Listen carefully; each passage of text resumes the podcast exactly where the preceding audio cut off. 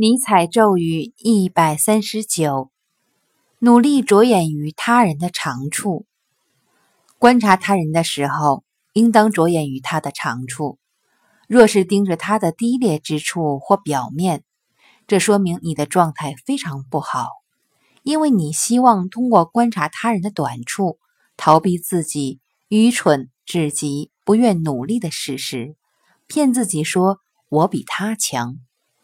最好不要与不愿看他人长处的人扯上关系，否则你便会立刻成为他那样低级的人。选自《善恶的彼岸》。